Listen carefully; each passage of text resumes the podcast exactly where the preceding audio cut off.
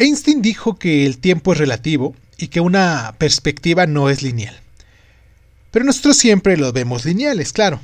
Nos aferramos a organizar y hacer cosas para cualquier día del niño. Por ejemplo, ¿cuántas veces decimos voy a hacer una fiesta en dos meses? Te veo en dos semanas.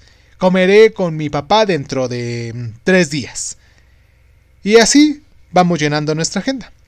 Tratamos de ampliar tanto el tiempo que el valor de nuestro presente tiende a desaparecer. ¿Qué hay con todo lo que puedes hacer hoy? Como dice el refrán, no dejes para mañana lo que puedes hacer hoy. Ahora bien, si eres de las personas para quienes el tiempo es lineal, te cuento que mientras más vivas en el presente, valorarás mejor tu, tu vida. ¿Cómo vamos a hacer esto? Es muy sencillo.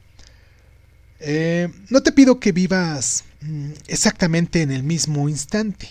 Eso nada más puede alcanzarse con la meditación. Pero sí puedes simplificar tu vida, ¿no? Durante una semana, por ejemplo, eh, solo piensa en lo que vas a hacer en esa semana. Si te quieren ver, bueno, pues que no pase de la semana. Si quieres hacer algo, que no pase de esa semana.